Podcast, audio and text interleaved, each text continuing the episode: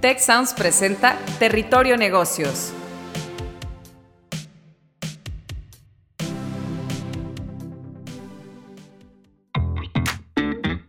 Ahora entramos a Territorio Negocios. Un espacio de diálogo y reflexión sobre las nuevas tendencias y transformaciones de los negocios en México, América Latina y el mundo. Yo soy Alicia Galindo. Yo soy Jaime Martínez y te damos la bienvenida al podcast de EGADE Business School y la Escuela de Negocios del Tecnológico de Monterrey. Bienvenidos a Territorio Negocios, en esta ocasión con el tema ¿Cómo ser una organización ágil? Para esta conversación tenemos como invitados a Fernando Razo, Enterprise Lean Agile Coach en la empresa Softec y Alexandra Solano, profesora investigadora y directora del Centro de Evolución Digital y del Hub de Transformación Digital de nuestra Escuela de Negocios del Tecnológico de Monterrey. Yo soy su anfitrión Jaime Martínez, decano regional para la Ciudad de México de la Escuela de Negocios del Tecnológico de Monterrey. Las organizaciones tradicionalmente en la historia han sido jerárquicas, rígidas en sus estructuras, típicamente celosas sobre la distribución del poder entre los integrantes, los directivos, directivas. Pero esto está cambiando, ya que los líderes reconocen cada vez más la necesidad de tener estructuras más planas, más horizontales, pues más ágiles, más flexibles, que permitan a la empresa reorganizarse rápidamente, cambiar la estructura de los equipos y, en fin, responder al cambio. Este interés por ese tipo de estructuras también es una respuesta a la naturaleza cambiante del trabajo mismo, en particular a la proliferación de trabajadores autónomos y remotos. Sin duda, estamos presenciando un cambio de paradigma en cómo las organizaciones logran un equilibrio entre estabilidad y dinamismo. Para esta conversación sobre precisamente la agilidad es que tenemos a estos dos fantásticos invitados. Y quisiera comenzar con la primera pregunta.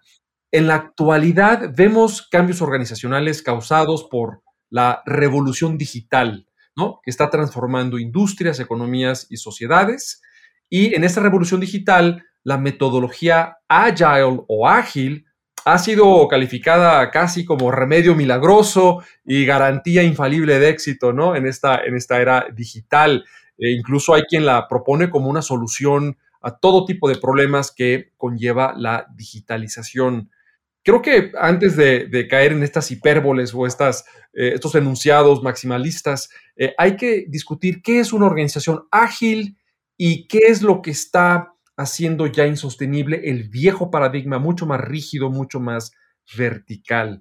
Eh, para abrir la conversación, quisiera invitarte a ti, Fernando, de nuevo como, como ese coach en temas de agilidad y lean en SoftTech, a, a poner este concepto claro. Adelante, Fernando. Muchas gracias, Jaime. Y antes que nada, gracias, Jaime, Alexandra, por tenerme aquí con ustedes, eh, hablando de uno de los temas que más me apasiona, que es precisamente ayudar a las organizaciones a transicionar en este periodo que comentas, en esta disrupción digital.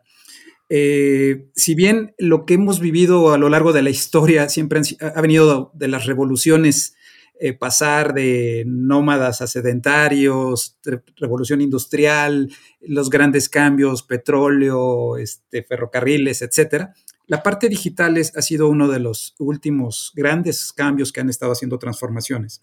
Y las organizaciones que están sabiendo adaptarse a, esa, a ese turning point eh, de ese punto de inflexión son aquellas que están prosperando en esta nueva época. Y aquellas que se quedan en esos modelos tradicionales que fueron exitosos en el siglo XX eh, están desapareciendo. ¿Por qué? Porque las condiciones del mercado lo, están haciendo. Y todos nosotros lo vemos, ¿no? Eh, eh, nosotros como consumidores ya tenemos una gran variedad de, de oferta de productos y si no nos gusta algo, a un clic podemos seleccionar otro proveedor, ¿no? Cambiarnos de, cualquier proveedor de servicios. Entonces las organizaciones tienen que ser eh, capaces de empatizar y responder rápido a esos cambios. Y quisiera complementar algo más. En esa parte que, mencionaste muy interesante respecto, entre comillas, ¿no? El remedio milagroso, la parte de la agilidad. Ese es uno de los grandes eh, eh, desafíos que tenemos. La agilidad no es el medio, no es el fin, perdón, no, no es el objetivo. La agilidad es un enfoque, es un medio para llegar a ese propósito. Porque lo que me ha tocado ver en algunas organizaciones es que piensan que em, empezando a usar prácticas ágiles, métodos ágiles, automáticamente van a cambiar y van a obtener resultados diferentes. Y no lo es todo. Hay todo un enfoque de change management, de cambio cultural, que es el que lleva a las organizaciones a poder eh, estar preparadas para reaccionar ante estos cambios. Eh, Fernando, si me, lo, si me, lo, permite, si la organización está haciendo las cosas mal, lo último que quieres es que las haga mal, pero más rápido, ¿no? Exacto, exactamente. Eh, y uno de los, de los antipatrones es pensar que agilidad es rapidez. Y, no, necesariamente por lo que acabas de comentar, Jaime, totalmente de acuerdo. una de las sinónimos que a mí me gustan más es la agilidad, es más orientado a la flexibilidad flexibilidad a responder a los cambios que no sabemos cómo van a estar y que la organización sea capaz de, hacerlo. Y, resalto la palabra organización por encima de, eh, bueno, como un todo de, un conjunto de equipos, porque la agilidad ha funcionado mucho en los últimos 20 años a nivel equipos de trabajo compactos, pero el reto es cómo le hacemos que esos grandes logros que logra un equipo puedan llevarse hacia arriba, hacia la escalabilidad de toda una organización y no se queden solamente en un equipo compacto que da buenos resultados, pero que no es suficiente. Necesitamos que toda la organización se mueva. De acuerdo, y, creo que tocas un tema muy importante que puede esclarecer una duda o una mala idea eh, bastante popular allá afuera, que es pues la agilidad te lleva a hacer las cosas más rápido, ¿no? Tú haces énfasis en flexibilidad, y por supuesto estoy pensando también en esa revalidación constante con el cliente, con el beneficiario, ¿no? De cómo se va avanzando y, en fin, te da hasta más seguridad en cuanto a los, a los resultados. Alexandra, eh, regresando a esta pregunta inicial de por qué estamos, por qué está resultando insostenible el viejo esquema de estructuras cuasi militares, jerárquicas, ¿no? De antaño. Eh, y ya eh, vemos empresas no solamente en la industria del software, sino en todo tipo de industrias abrazando la, la agilidad. ¿Por, qué ¿Por qué no nos, está quedando ningún remedio más que esto? Bueno, este, primero, muchísimas gracias por, por la invitación. Un honor compartir el, el micrófono con Fernando y, conectar con nuestro auditorio de Territorio Negocios. Fíjate que a mí, antes, antes de responderte eso, me encantaría contarles que hay un, hay un concepto que se utiliza de agilidad de negocio en el último libro de Safe 5.0 Distilled, entonces, en este libro dice que la agilidad es una habilidad, es la habilidad de competir y de prosperar para que tú respondas lo más rápido y flexiblemente a los cambios del mercado e innovar en el negocio. Pero lo importante de esta definición es que dicen, mira, para ello, las empresas se conforman como un sistema operativo dual, o sea, que tiene dos, dos funciones. No tenemos que echar a la basura todo lo que estamos haciendo, sino poner un sistema emprendedor. Entonces, cuando hablamos de agilidad, tenemos que pensar en dos sistemas. Este sistema emprendedor que nos hace innovar y crecer la empresa, pero paralelamente tenemos este sistema con el que estamos trabajando, que es el sistema jerárquico que nos permite ejecutar y nos da estabilidad. No se nos puede olvidar que cuando hablamos de agilidad no estamos hablando, sí hablamos de estos sistemas, de estas prácticas, pero no se nos puede olvidar el objetivo primario de una organización ágil. Y ese, y ese objetivo tiene que ver con tres cosas. Número uno, tú tienes como organización ágil que entregar la máxima cantidad de valor al cliente. Número dos, con la más alta calidad y deleite posible. Y tres, en el menor tiempo de espera sostenible lo cual se dice muy fácil, pero lograrlo es complicado. De, acuerdo. Y estamos mencionando varios beneficios que, si bien no, no hacen de la metodología ágil una solución milagrosa, sí la hacen una solución atractiva. Se ha hablado de flexibilidad, se ha mencionado, eh, sí, sí, una cierta rapidez, aunque no hay que pensar que automáticamente Agile es, es hacer las cosas rápido, pero puede haber una rapidez. Y mencionabas también, Alexandra, estabilidad, y eso, eso me encantó. Para aquellos integrantes de la audiencia que no están familiarizados con la metodología ágil, hay varias versiones, hay varias interpretaciones, pero básicamente estamos hablando de una forma de trabajar donde los equipos colaboran rápidamente para generar prototipos o versiones, digamos, borrador o una versión beta, como se suele decir en el mundo del software, que son rápidamente validadas con el cliente o con el usuario final para obtener retroalimentación y les, le preguntas literalmente, oye, vamos bien, te gusta, le estamos dando al clavo, esto es lo que, esto es lo que se requiere. Y con ese input, bueno, entonces se emprende otro sprint, se le llama sprint, de eh, sofisticación, la siguiente etapa, digamos, de agregarle funciones o sofisticación al proyecto, y otra vez se va por, al final de ese sprint, breve de unos días o de unas semanas, por una nueva validación por el cliente, y así en una especie de actividad cíclica o elíptica eh, que te da esa la estabilidad. ¿Qué estabilidad? Pues la estabilidad de estar validando continuamente con el cliente y estar pudiendo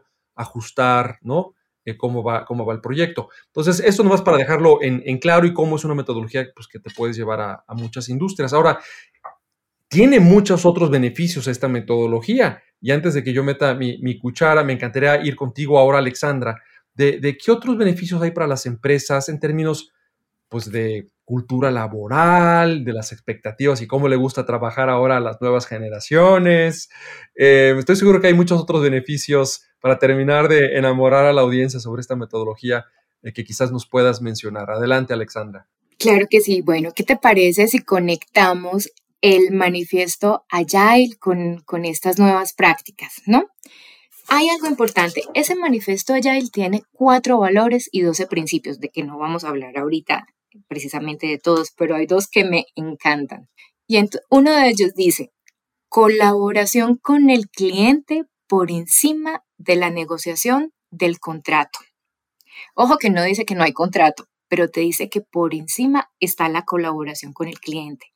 Entonces, fíjate que no necesariamente un contrato sustituye la comunicación, la colaboración que tú necesitas para estar eh, retroalimentando todo el tiempo. Y la pregunta es, oye, ¿cómo garantizo que sea parte de mi rutina esta retroalimentación, esta comunicación, esta colaboración, y es allí donde las metodologías ágiles aparecen maravillosas en sistematización, en constancia, en contundencia. Y hay otro valor que también, este todavía me gusta más. Dice, responder al cambio por encima de seguir el plan. ¿No? Y aquí algo importante tampoco dice que no haya plan, pero primero respondes al cambio. Efectivamente, pues el cambio es una realidad, pero la pregunta es cómo tú lo asumes. Entonces es aquí donde esos stand-ups diarios, las retrospectivas, cuando hablamos de planeaciones y revisiones, iteraciones, sprints, hacen sentido porque nos hacen garantizar estar en contacto continuo con el cliente, pero también tener una cultura de innovación. Pues eh, haces un argumento muy persuasivo, Alexandra, a, favor de esto y me gusta que estamos citando varios documentos y fuentes que la audiencia puede consultar para conocer pues, el surgimiento de la filosofía o de la metodología Agile, pues desde el manifiesto desde el cual eh, surge. Ahora, me gustaría pasar ahora contigo, Fernando, que tú que eres pues este coach que seguramente pues, has visto la aplicación exitosa o menos exitosa de las metodologías ágiles en diferentes industrias, tipos de empresas.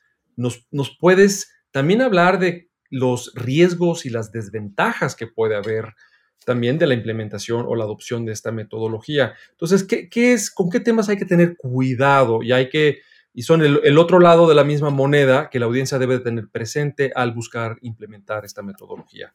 Muy bien, gracias. Eh, ahorita que te escucho la palabra metodología, eh, más que llevarlo metodología son marcos, ¿no? Son marcos que nos ayudan a gestionar proyecto, a ejecutarlo o darle el seguimiento. El más relacionado es Scrum, que es el que la mayoría ha oído seguramente, pero también existen prácticas de ingeniería como XP, eh, Extreme Programming, o la parte de Kanban para modelar el flujo. ¿Por qué hago esta connotación? Porque ahorita que me preguntas la parte de los riesgos, es eh, yo eh, como negocio que lo estoy implementando, si no me queda claro para qué me sirve cada uno de estos modelos, puedo estar pensando que con un martillo voy a cortar una rama, ¿no? Y no es la herramienta necesariamente adecuada. Entonces, primer paso es identificar cuáles son esos modelos que, se van a adaptar a lo que estoy necesitando. Y déjenme hacer un resumen rapidísimo. cuando estoy con los proyectos que están construyendo nueva funcionalidad, y en software, desarrollo de software, las prácticas de, Extreme Programming ayudan mucho a esa parte. Y, suena un poco raro esta parte de Extreme Programming, pero llevémoslo a escribir historias de usuario, criterios de aceptación, las pruebas, la parte de validación. Y la parte del Scrum sería la evolución del Project Management llevado hacia equipos que se autogestionan. Entonces, llevando esto, volviendo a tu pregunta, Jaime, Los principales riesgos es cuando empezamos a hacer las cosas sin entender por qué las hacemos.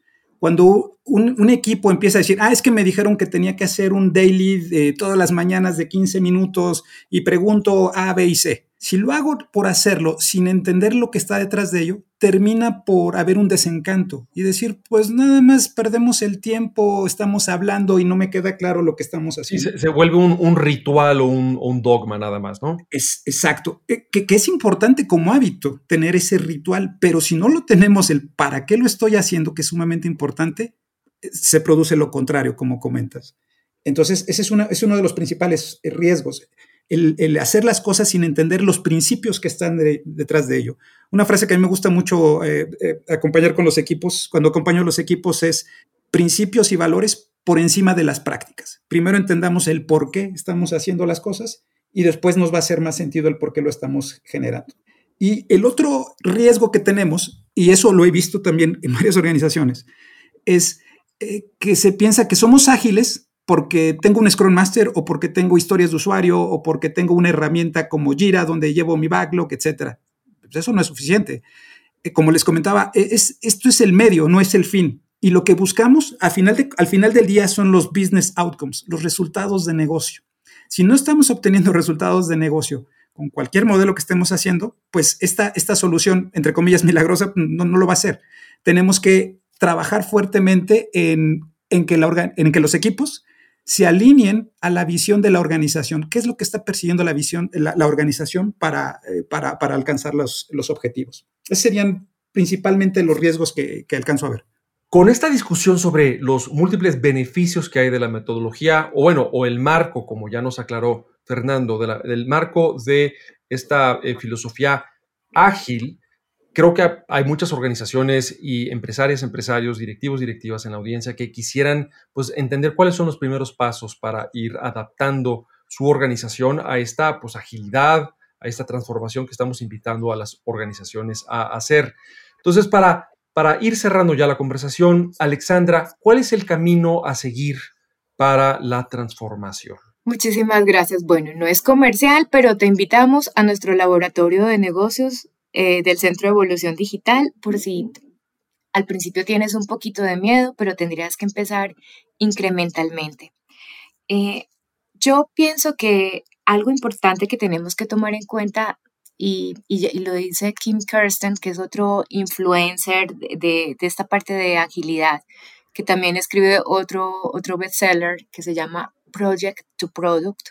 Fíjate que él dice que el problema no es que las organizaciones no se den cuenta que necesitan transformarse, sino que el problema es que las organizaciones están utilizando marcos administrativos y modelos de infraestructura de las revoluciones pasadas para gestionar los negocios en, en, esta era. Entonces, lo primero que tendríamos que hacer es un examen de qué es lo que estamos haciendo, porque estamos en la era digital, es la era del software, tenemos Google, Amazon, Airbnb, Uber, todas las fintechs que están revolucionando las industrias, pero todas esas empresas son hijas del desarrollo de software.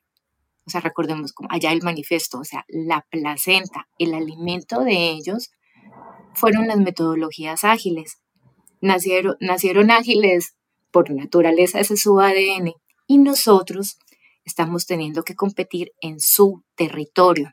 Entonces, primero lo que vamos a tener que hacer es aprender las herramientas que están utilizando estas empresas. Me gusta a veces ejemplificar eh, pensando que estamos en una carrera y definitivamente la velocidad al mercado es un, es, un factor importantísimo, ¿no? Y pues yo los invito a mi autódromo porque estamos en mi territorio, pero yo llego al autódromo con mi Tesla y tú llegas con tu carreta jalada por caballos, ¿no? Entonces, definitivamente, pues ya sabemos quién va a ganar la carrera. Pero lo mínimo que tú deberías de conseguir para empezar esa, esa carrera es buscar un vehículo, ¿no? Que sí pueda correr, un coche. Entonces, como dice Fernando, estas prácticas eh, que no son solamente las metodologías ágiles, Extreme Programming, Kanban, todo esto es el vehículo, es el coche que utilizan las empresas en esta era digital. Entonces, la invitación es, oye, no, no puedes correr con el caballo. Necesitamos, número uno, aprender esas herramientas y segundo, subirnos al coche lo más rápido que podamos para que tengamos esa velocidad y esa flexibilidad para pues innovar y llegar al, al mercado. Entonces capacitémonos y subámonos al coche lo más rápido que podamos. Fernando, también pues para, para cerrar, dio Alexandra nos apuntaba que eh, las organizaciones que no tenían o no operaban bajo un marco ágil, pues vienen con un serio rezago quizás frente a aquellas que ya nacieron con esta agilidad o que son organizaciones ya propiamente de la industria del software. Y pues hay que, hay, que hacer un catching up, un catching up, como dicen, eh, por aquellas organizaciones que son eh, previas o de otras industrias, no necesariamente tan, tan tecnológicas. Entonces, ¿qué más podemos agregar desde tu punto de vista, Fernando, para que las empresas que deseen incursionar en la adopción de este marco puedan hacerlo. Gracias. en primer lugar, el reconocer la necesidad del cambio. Eh, pensémoslo a nivel personal. Cuando todos pasamos por un evento no agradable para cualquiera de nosotros, nos cae el 20, decimos no, ahora sí ya me voy a poner a dieta, ya me voy a poner a hacer ejercicio, ya voy a ponerme a leer más libros, lo que sea. Eh, una organización, el primer paso es reconocer la necesidad de supervivencia de ese cambio. Una vez que hace eso, el siguiente paso es, como lo comentaba Ale hace un momento, subirse a esos laboratorios, homologar entre, e, entendimiento de los conceptos, entrenarse, eh, eh, homologar el concepto para saber qué sí es y qué no es. En siguiente, en siguiente nivel, lo que tenemos que hacer es identificar a los líderes del cambio dentro de la organización, dentro del equipo. No va a llegar alguien externo a hacer el cambio por ti. Puede llegar alguien externo a acompañarte, a darte las pautas de hacerlo, pero el que el que se va a poner a dieta, el que va a hacer el ejercicio, eres tú.